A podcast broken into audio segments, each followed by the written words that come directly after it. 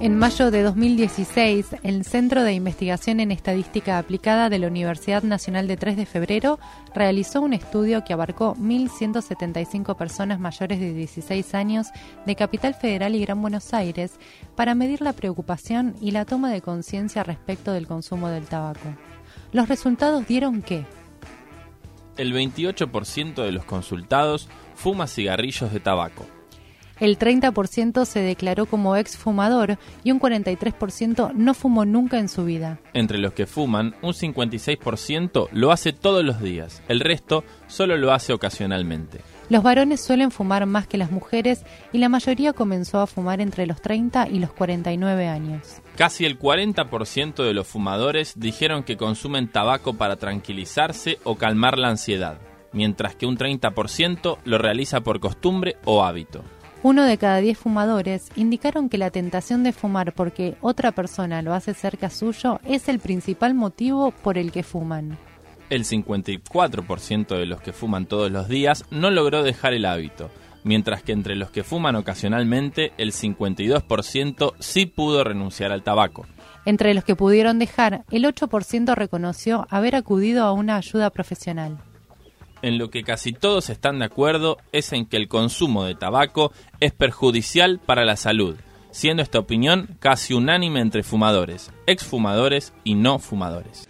Cada 31 de mayo se celebra el Día Mundial sin Tabaco y este año el lema que lanza la Organización Mundial de la Salud es Tabaco y Cardiopatías y nos comunicamos con la doctora Luciana Valenti, integrante del equipo de Un Tref Saludable, para hablar de este tema y mm, le consultamos sobre cuáles pueden ser las cardiopatías o las enfermedades cardiovasculares que trae el tabaquismo.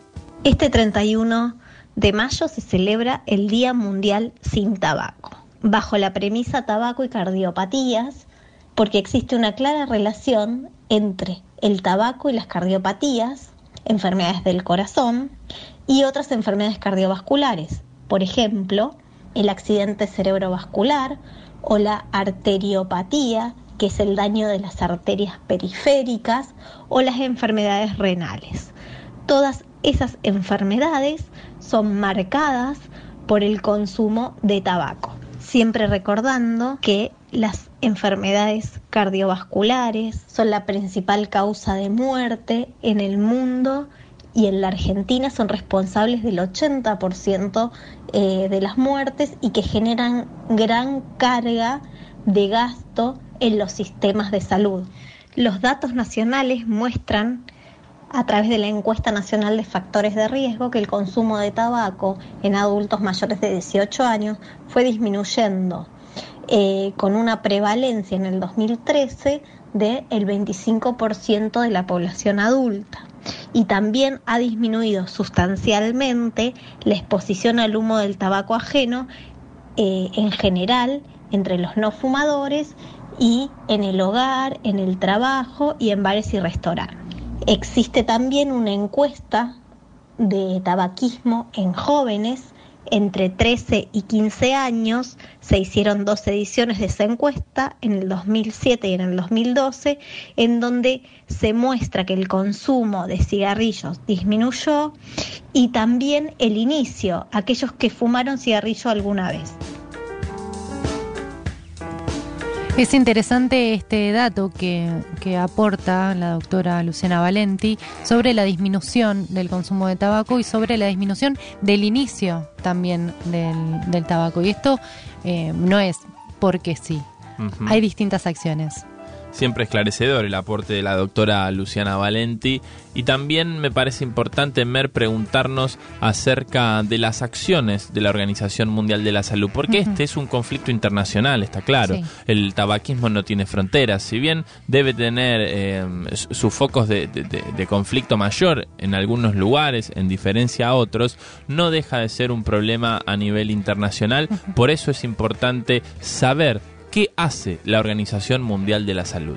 La Organización Mundial de la Salud promueve estrategias para reducir el consumo de tabaco y proteger a los ciudadanos de las enfermedades crónicas no transmisibles que éste ocasiona.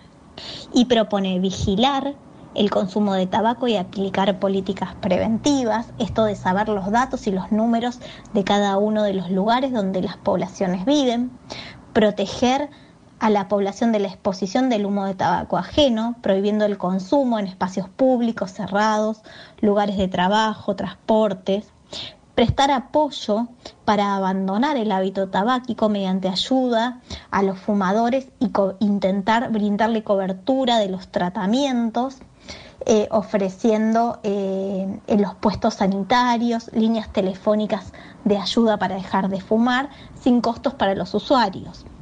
También se compromete a advertir los peligros del tabaco utilizando el paquetado, el empaquetado, la señalética que viene en el envase o en el paquete de cigarrillo. Nosotros lo llamamos advertencias sanitarias que causan gran impacto en la población y es una de las, eh, de las cuestiones que se promueve para evitar el inicio de empezar a fumar prohibir todo tipo de publicidad, promoción y patrocinio y también promueve aumentar los impuestos a los productos del tabaco para que sean menos accesibles a la población.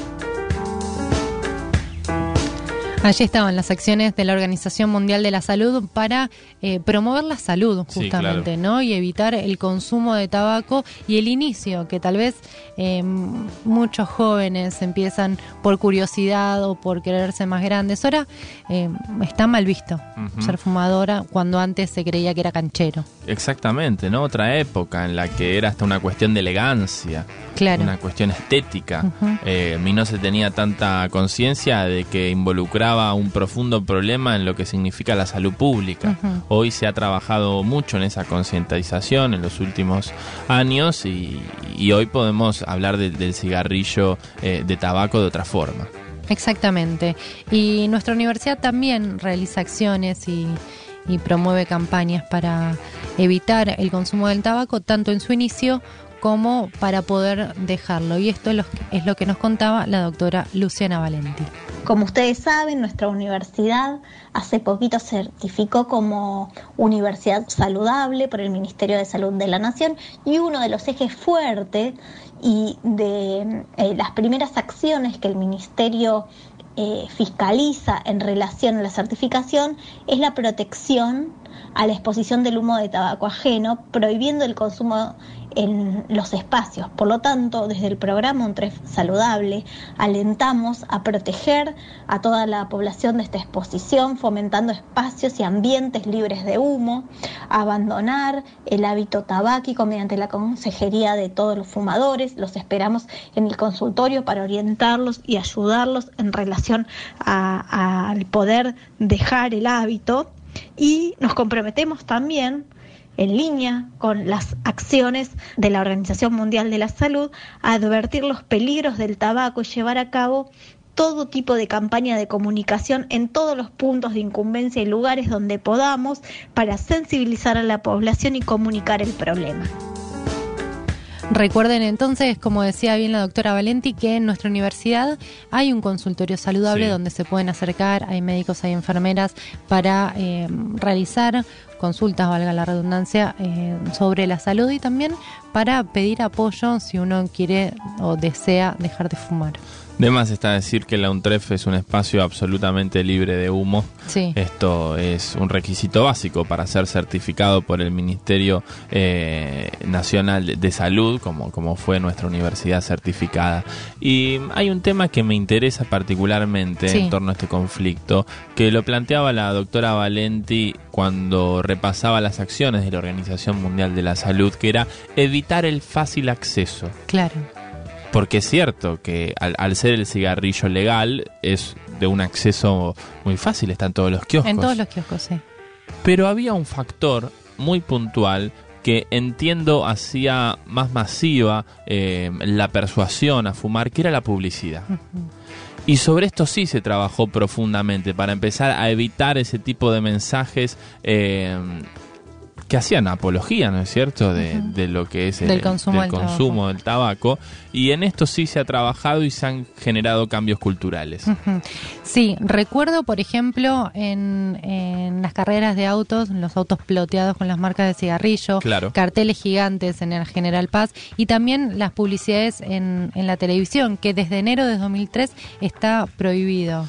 Y hay que recordar que también las cajas de cigarrillos ahora vienen con imágenes muy fuertes Sí. que desalientan el consumo de tabaco, repasando todos los perjuicios que puede llegar a traer en materia de salud para nosotros mismos, para los que nos rodean, para los hijos en el caso de los que tengan y fumen. Y esto es importante y también ha hecho un cambio y ha concientizado tanto a no fumadores como fumadores ocasionales, como los que quizá sufren un problema de adicción, porque hay que decirlo, la nicotina tiene un factor químico adictivo importante, entonces no es solo social la cuestión, ¿no? También ha- hay cuestiones químicas que, que nos pueden hacer dependientes del tabaco y esto es importante prevenirlo y que se sepa. Hay un libro que, que es muy popular y que parece que tuvo muy buenos resultados que se llama eh, Es fácil dejar de fumar si sabes cómo. Así que eh, es una, una... Es literatura, no es un libro, pero te explica una técnica cómo eh, eliminar ese lavado de cerebro que te hacen de que necesitas el cigarrillo para relajarte, para Claro. eh, estar más tranquilo o porque tuviste una situación estresante. Es algo más mental, dice, más psicológico.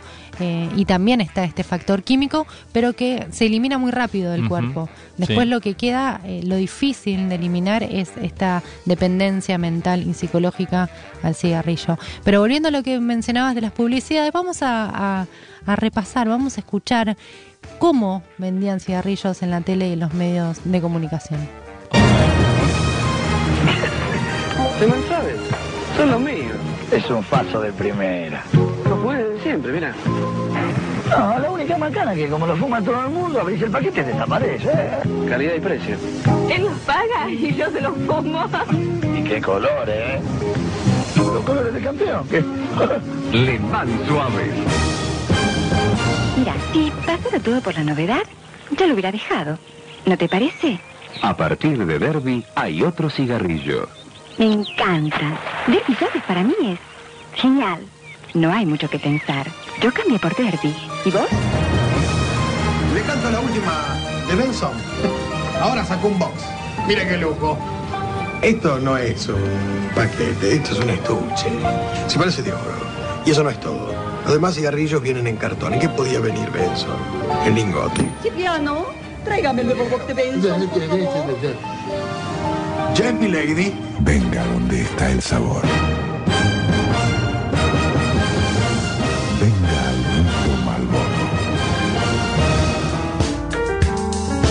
Hasta la música era casi Heroica. heroica, total, total, total. Y recuerdo Malboro que tenía como personaje principal un cowboy, ¿no? Ujú. Re cool, todo vestido de jean con Claro. sus botas y su, y su sombrero y fumaba Malboro, entonces eras un machazo. Los arquetipos que se construían Sí. y se dibujaba a la figura del fumador con esta elegancia, con esta solvencia, con esta seguridad.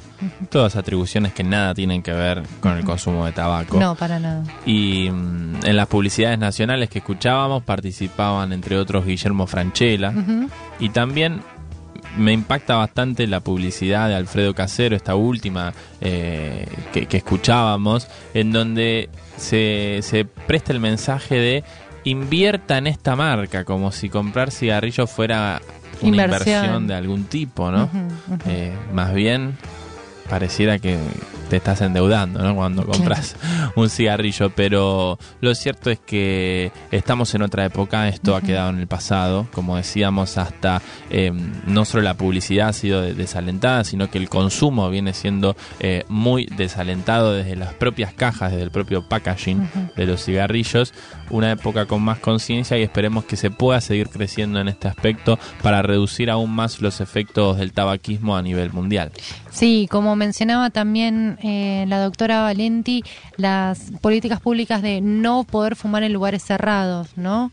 eh, eso ayuda no solo a los fumadores, sino también a los no fumadores que tal vez estaban en un restaurante y se estaban chupando el humo del de al lado. Claro, eso molestaba bastante. Sí, así que, y como hablábamos antes en las aulas de las universidades o en algunos otros lugares. Cosas que hoy resultan inaceptables. Sí, sí, sí. Así que a reflexionar entonces hoy en el Día Mundial sin Tabaco para continuar con estas acciones de no empezar para algunos y de intentar dejarlo y perseguir una vida más sana para los que ya son fumadores.